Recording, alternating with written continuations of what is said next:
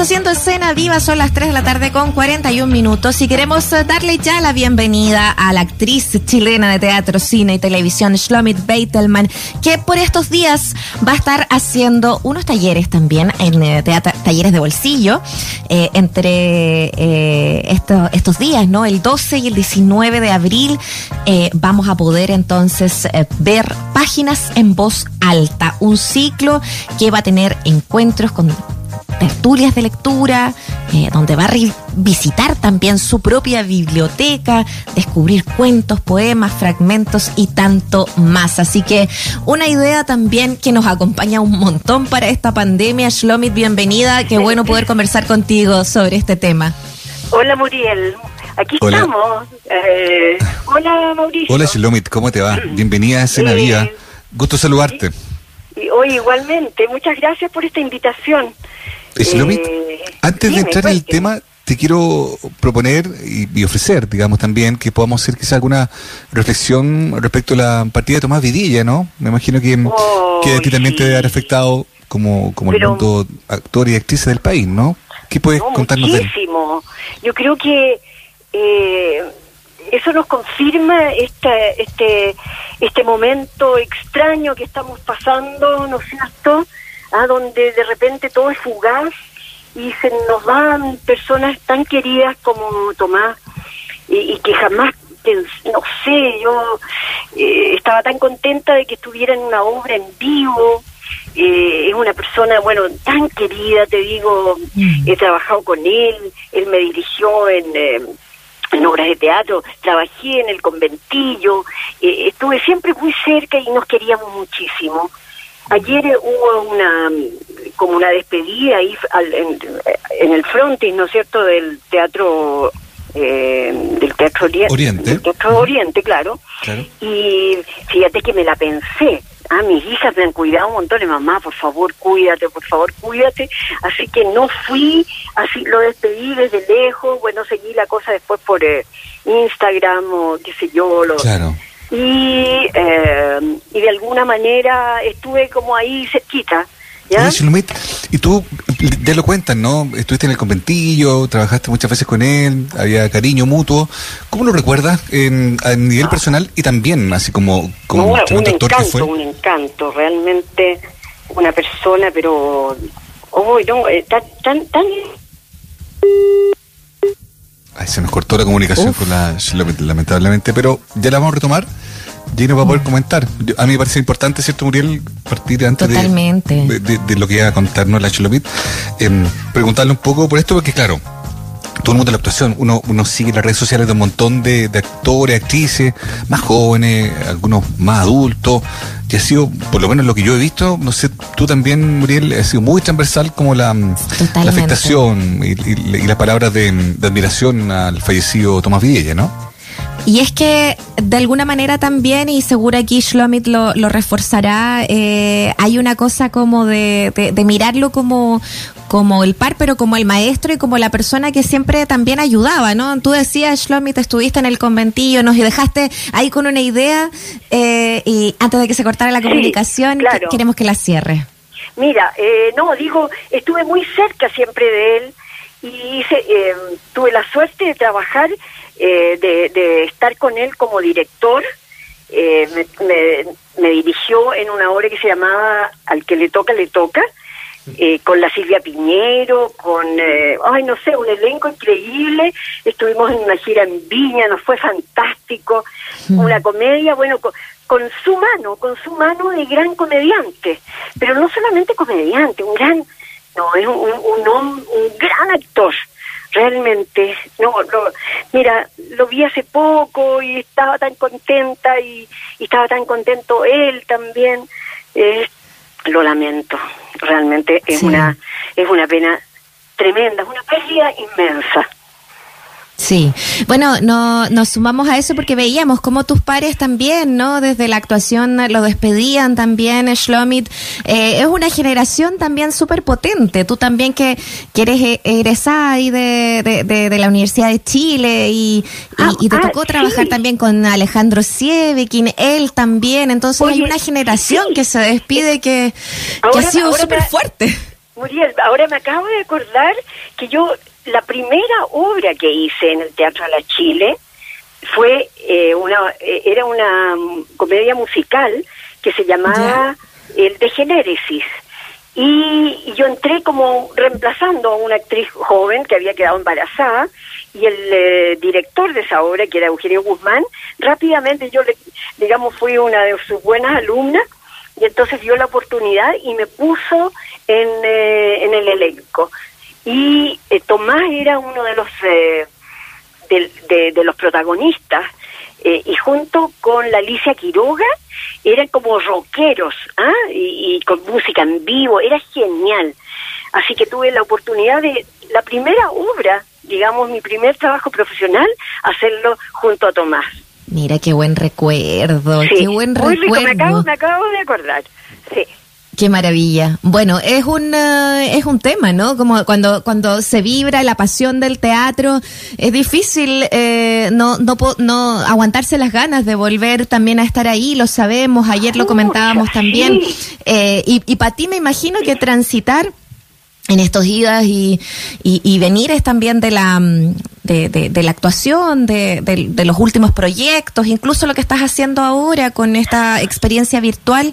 Preguntarte también, ¿no? ¿Cómo ha sido, cómo, cómo sobrellevar el oficio también eh, durante esta situación de crisis que hemos estado viviendo? Eh, bueno, eh, claro, como sea, uno quiere que esto siga viviendo. Y sí, hace poco tuve la experiencia de hacer la obra con Alexisis, una obra de Marco Antonio Laparra, que se llama exactamente El último conversatorio y que tiene que ver, obviamente, por una cosa en Zoom, por Zoom. Eh, y fue una experiencia muy, muy linda. Eh, la verdad es que se puede, se puede, pero es cansador, la gente ya no se conecta tanto. ¿ah? Es difícil estar frente frente a un aparato mirando, eh, digamos, no sé, es muy distinto que estar en vivo y en directo y todo y los actores ansiamos eso, pero pero hay una posibilidad de hacerlo eh, en forma virtual y bueno y, también por ejemplo cosas como el taller lo, que íbamos a comentar sobre este los talleres de bolsillo que realmente es una oportunidad para mucha gente de cualquier parte del planeta digamos eh, acceder a, a nuevas digamos experiencias no es cierto Claro. Y a partir de lo mismo, de esas nuevas experiencias, de lo que tú también ubicas como algo que yo también siento que es real. La gente ya se agotó un poco de la, de la pantalla y necesita quizás otras formas para poder conectarse. Hablemos entonces de cómo nace el taller, las páginas en voz alta, em, y cómo también quizás conectan con una sensibilidad que está en el aire de, de, todos que estamos viviendo una época muy especial, ¿no? Sí, Mauricio, mira, resulta que eh, yo creo que eh, leer en voz alta en estos momentos de que estamos bastante más en la casa eh, y leerle a otro es, una experiencia maravillosa. Y, y bueno, este, surgió esta idea de, de hacer el taller o digamos de, de, de alguna manera yo eh, compartir esta pasión ¿ah? de leerle a otro, ¿ah? de, que, que mm. siempre la he tenido porque viene de mi padre que leía maravillosamente mm. y, y entonces eh, tengo eh, el recuerdo de esas tertulias que no solamente eran guitarreadas ¿ah? en esa época, sino que también era, mira, estoy sintiendo un poquitito de, eh, se me devuelve la voz. Ahí está de, retorno, nosotros te escuchamos súper bien. Ah, ya, ya. La cosa es que eh, esta experiencia de que alguien se pare y lea un texto para otro, como te digo, la viví de niña. Eh, con mi padre que de repente decía, oye, estoy leyendo un libro, ¿quieren que les lea un pedacito? Ay, llegaba a sacar un libro a la biblioteca y empezaba a leer. ¿Qué sé yo? Aquí acabo de sacar uno. Eh, Amor juvenil se llama, qué sé yo, esto es Elías Canetti. En el preciso instante en que el médico le dijo, mañana puede levantarse, ¿quién se sintió sano? Pero no saltó al punto de la cama, era de noche y quería reanudar su vida, su vida sana, como siempre, a las seis de la mañana. Bueno, este libro no lo tenía trabajado, como tú ves. Te entiendo. ¿ya? Pero qué rico es que de repente sorprenderte en un tema que ni sospechabas y que es algo que a ti te ha hecho sentido y lo quieras transmitir. Mm. De eso se trata un poco el taller. Ah, yo leyendo cosas que a mí me gustan, y pero también hablando de algunas cosas técnicas, entregando algunas eh, eh, algunas cosas que a mí me han servido eh, durante mi vida profesional y que tiene que ver y bueno ustedes como personas de radio sin duda lo practican mm. a, a, diario lo que tiene que ver una por ejemplo cuando leen algo a través de la radio lo importante de la puntuación ¿no es cierto?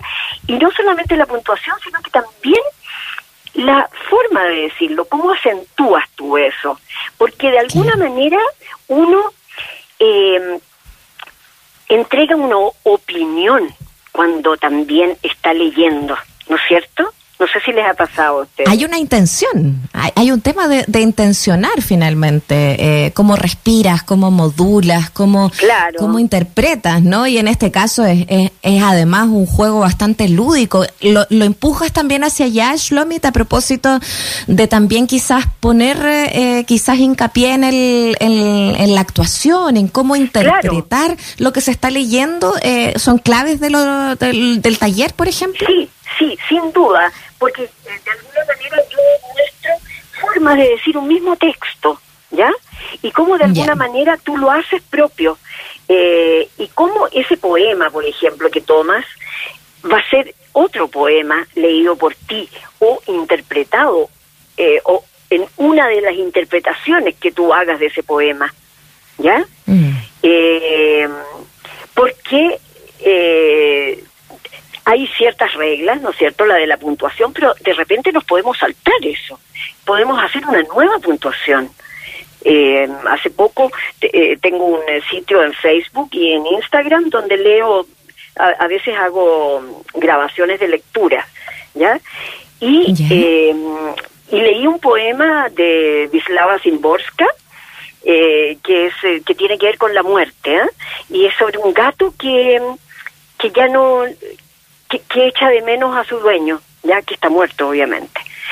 Eh, y entonces lo interpreté de una manera y después dije, no, ¿sabes qué? Parece que no, no está bien esta cuestión, lo voy a hacer de otra manera, ¿ya? Y le puse otra intención, ¿ya? o, en un, o un poema que leí también de la Marguerite Duras, que es súper interesante, porque es un poema sobre como las cuevas de Altamira, una cueva donde hay una mano eh, estampada, ¿ya? Y, tú subes todo eso? Sí, Todas las maneras de leerlo. Sí, no, ahí, en ese caso, no, lo que quería comentar ahí, que eh, cuando hice el, poema de la Marguerite Durá, ella no pone ni una puntuación. Entonces te deja como al chiste libre a lo que tú entiendas y hasta que lo entendí y le pude dar mi propia eh, mi propia puntuación fue un trabajo exquisito de creación. Y, y me gustaría quizás trabajar ahora en esta oportunidad, porque es un poema que, lo vi hace poco, eh, ya había hecho eh, en eh, el año pasado, hice también un taller como este. Entonces, la gracia es como cambiar algunas cosas. Mm. Y, y quiero tomar ese poema para a ver cómo la gente le da la, puntuación y lo hace propio. Oye, es un ejercicio súper interesante. El 12 y 19 de abril van a ser estas tertulias eh, de lectura finalmente, eh, que, se da páginas en voz alta, en talleres de bolsillo para que lo puedan buscar y, e inscribirse eh, para participar, porque de alguna manera también, y, quizás también ahí preguntándose sobre tus proyectos de este 2021, Shlomit, parece que también nos falta, ¿no? Escucharnos de, de manera distinta, como que este ejercicio que nos permite guiarnos a través a lo mejor de la lectura o de, de, cómo leemos, de cómo interpretamos, de cómo escuchamos, eh, no nos haría mal, sobre todo para este año. Eh, quiero llevarte ahí, quizás para ir cerrando, Claro. ¿Qué, ¿Qué, proyectos tienes para este 2021 que sabemos va a ser bastante convulsionado socialmente? Bueno, eh, sí, esa parte no me quiero meter mucho. Me da como, oh, porque está todo tan manipulado y una pena que todo lo que luchamos para que haya un cambio en eh, la constitución está todo maleado y nuevamente todos los políticos están metidos y dónde está dónde está el poder realmente de la gente del ciudadano que realmente quiere cambios profundos vamos a ver qué pasa con eso pero lo de las lecturas voy a retomar eh, yo invito también a la gente a tomar los libros que tienen en la casa o a pedir un libro prestado y leerle pedazos a otro, ¿ya? Es una manera también de estar, eh, de, comunicarse en este tiempo que nos ha costado la comunicación y que, bueno, no sé qué, qué, qué más te puedo decir. Bueno, de los proyectos me, mm. me preguntaba.